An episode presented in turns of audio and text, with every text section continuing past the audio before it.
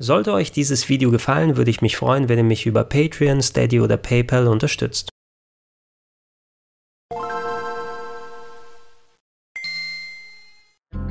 Schönen guten Tag und herzlich willkommen auf rpgheaven.de zu Gregor testet den New Pocket Go.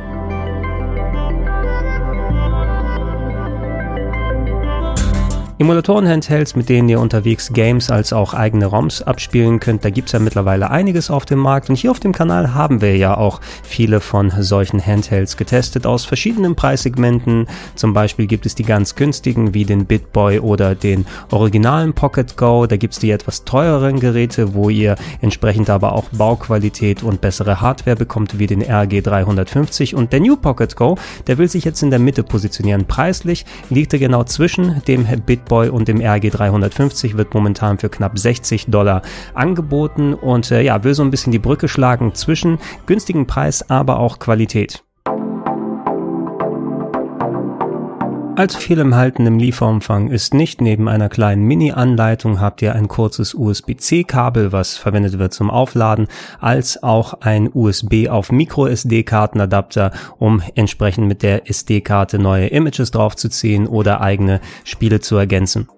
Nehmt ihr den New Pocket Go in die Hand, merkt ihr schnell, dass es wirklich wie eine Art Mittelweg der teuren als auch günstigeren Geräte sein soll. Vom Look and Feel erinnert er sehr stark an den kleinen Pocket Go, hat aber insgesamt eine größere Fläche, die unter anderem dafür genutzt wird, neben den vier Face Buttons drei Knöpfe für einmal Menü, Select und Start dazu zu haben. Auf der anderen Seite befindet sich jetzt unter dem Steuerkreuz ein Schiebepad für Analog Games, das äh, sich in etwa so anfühlt wie auf der PSP. Es liegt direkt auf dem Gehäuse drauf und ist ein klein wenig steif in der ersten Verwendung. Da muss man sich erstmal ein klein wenig einspielen. Dazu gibt es in der Mitte jetzt ein 3,5 Zoll IPS-Display, das von der Größe her dem von dem RG350 entspricht. Auf der Oberseite befinden sich nun insgesamt vier L&R-Buttons, somit seid ihr auch für Playstation-Spiele gewappnet. Es gibt einen Ein- und Ausschalter, einen USB-C-Anschluss, um den Akku aufzuladen. In der Mitte ist ein Kopfhörerausgang und dazu zwei Buttons, um die Lautstärke zu verändern. Auf der Unterseite befinden sich nun insgesamt zwei Micro-SD-Karten-Slots und das ist tatsächlich eine ganz coole Sache und sogar ein Vorteil gegenüber dem RG350. Der SD-Karten-Slot links enthält das Betriebssystem und der war beim RG350 ja nur zu erreichen, wenn man das Gerät aufgeschraubt hat. Hier kann man direkt dann rangehen. Auf der rechten Seite kann eine eigene SD-Karte hinzugefügt werden mit ROMs und weiteren Dateien. Hier in meinem Testmodell war bereits eine 32 Gig Karte mit dabei. Die kostet kostet allerdings, wenn ihr das Gerät momentan bestellt, ein klein wenig extra. Soweit ich sehen konnte, ist folgende Sache nichts Offizielles, was ihr auch beim Kaufen hier mit auswählen könnt. Vielleicht kommt es ja noch in der Zukunft. Allerdings durfte ich mir bei meinem Testmuster ein Logo aussuchen, was auf den Batteriedeckel gefräst wurde. Und da habe ich mich äh, entschieden, dem Retro Club ein klein wenig Tribut zu zollen. Und das Logo, das sieht tatsächlich auch ganz cool aus. Der einzige Fehler, der hier begangen wurde, ist, dass die das Logo leider auf dem Kopf gefräst haben. Das heißt, wenn ich es vernünftig sehen möchte, dann muss ich das Gerät umdrehen. Wenn ich es wende, steht es leider auf dem Kopf. Der Batteriedeckel selbst übrigens steht ein klein wenig ab und äh, den konnte ich auch nur öffnen, indem ich einen Schraubenzieher verwendet habe. Drunter befindet sich ein 2000 mAh Akku, der so knapp drei bis vier Stunden halten soll. Ich konnte zumindest mit einer vollen Charge mindestens zwei Stunden zocken, was ja auch schon ganz cool gewesen ist. Und ja, er sieht zumindest so aus, als ob er einem gängigen Handy-Akku entspricht. Und wenn was damit sein sollte, solltet ihr wahrscheinlich kein Problem haben, den irgendwie zu ersetzen.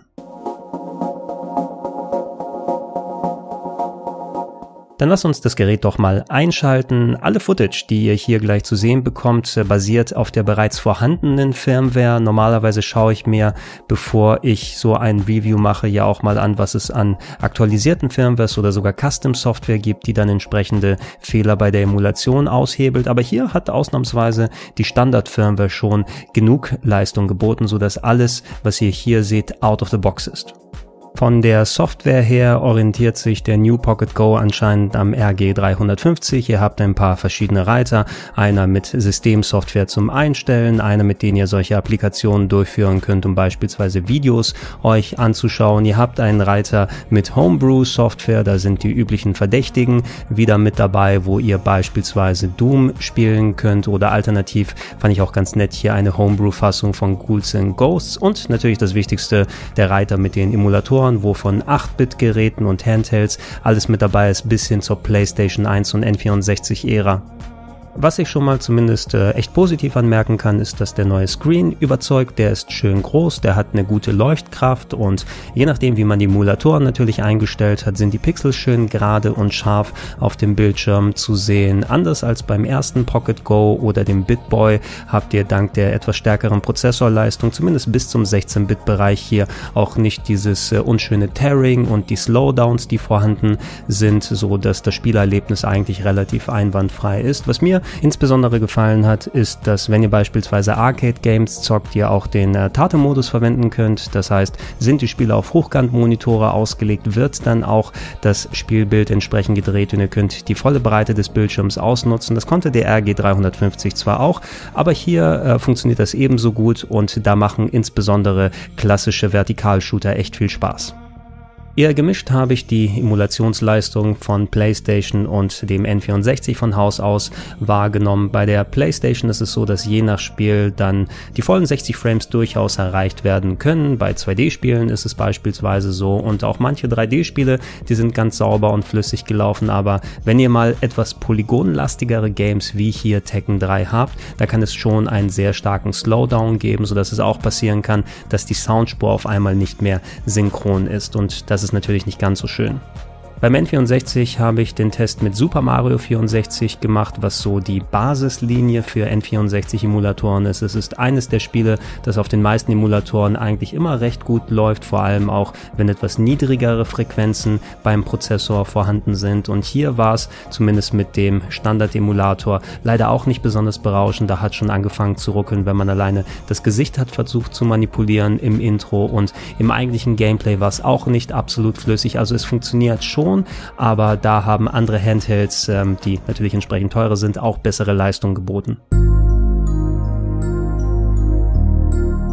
Ansonsten habe ich maximal anzumerken, dass die Bauqualität des Geräts ganz solide geworden ist. Abgesehen, wie gesagt, vom etwas abstehenden Batterieschacht hinten liegt das Gerät vernünftig in der Hand. Es ist nicht ganz so wertig wie der RG350, aber sowohl die Knöpfe als auch das Steuerkreuz sind einigermaßen vernünftig geworden. Und hier ist es vor allem auch ganz gut gegenüber dem RG350, dass das Steuerkreuz oben und der Analogstick unten sind. Man verwendet ja in den meisten Fällen viel öfters das Steuerkreuz und muss nicht so diese sehr unangenehme Position wie beim RG 350 machen. Will man allerdings analog spielen, ja, der Stick ist natürlich weiterhin durch die Position unten dann entsprechend unangenehmer zu greifen. Ich habe hier gemerkt, dass es wahrscheinlich ein bisschen angenehmer und einfacher ist, wenn man äh, mit dem Gelenk des Daumens spielt als mit der Daumenspitze. Da muss man nämlich nicht so weit herumgreifen, wenn man gleichzeitig die L-Buttons drücken möchte. Aber da kann jeder für sich selbst mal ausprobieren, ob man eine vernünftige Position findet.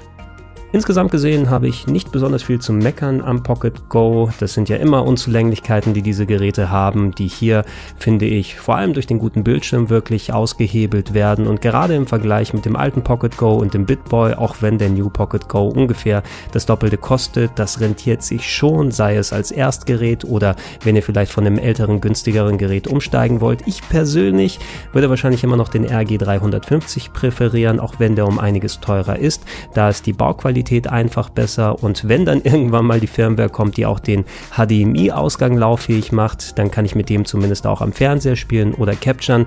So ist aber je nach Preisklasse auch der New Pocket Go sicherlich eine vernünftige Wahl dann soll es an dieser Stelle das mit dem Review gewesen sein. Ich bedanke mich schon mal fürs Zuhören und Zuschauen. Wir werden natürlich auch im neuen Jahr viel mehr, wenn es sich anbietet, solche Hardware-Reviews machen, ob es von Emulatoren, Handhelds oder anderweitiger Hardware ist. Da gerne weiterhin schöne Vorschläge in die Comments mit reinmachen. Da gibt es ja einiges, was ich noch nicht aus dem Segment mir angucken konnte. Und da gibt es auch einige spannende Sachen, die dieses Jahr noch kommen werden. Unter anderem der Handheld äh, von Analog, also die Leute, die das Super NT und das Mega SG gemacht haben und dann das Edel-Emulatoren-Handheld schlechthin auf den Markt werfen wollen. Also da bin ich sehr gespannt drauf. Da wird es wahrscheinlich auch das Beste werden und da muss man sich letzten Endes dran messen. Das und noch viel mehr werdet ihr dann natürlich hier auf rpgheaven.de sehen als Video. Wenn ihr das als Podcast-Version hören wollt, dann schaut weiterhin vorbei auf plauschangriff.de oder geht direkt in die Gedankensprung-Feeds und falls ihr es noch nicht macht, ich persönlich würde mich freuen, wenn ihr mich mit dem kleinen monatlichen Betrag unterstützt, unter anderem auf auf patreon.com slash rpgheaven, auf steadyhaku.com slash rpgheaven oder gerne auch alternativ direkt unter paypal.me slash Ich war der Gregor, das war der New Pocket Go im Test. Vielen Dank fürs Zuhören, fürs Zuschauen und bis Densen.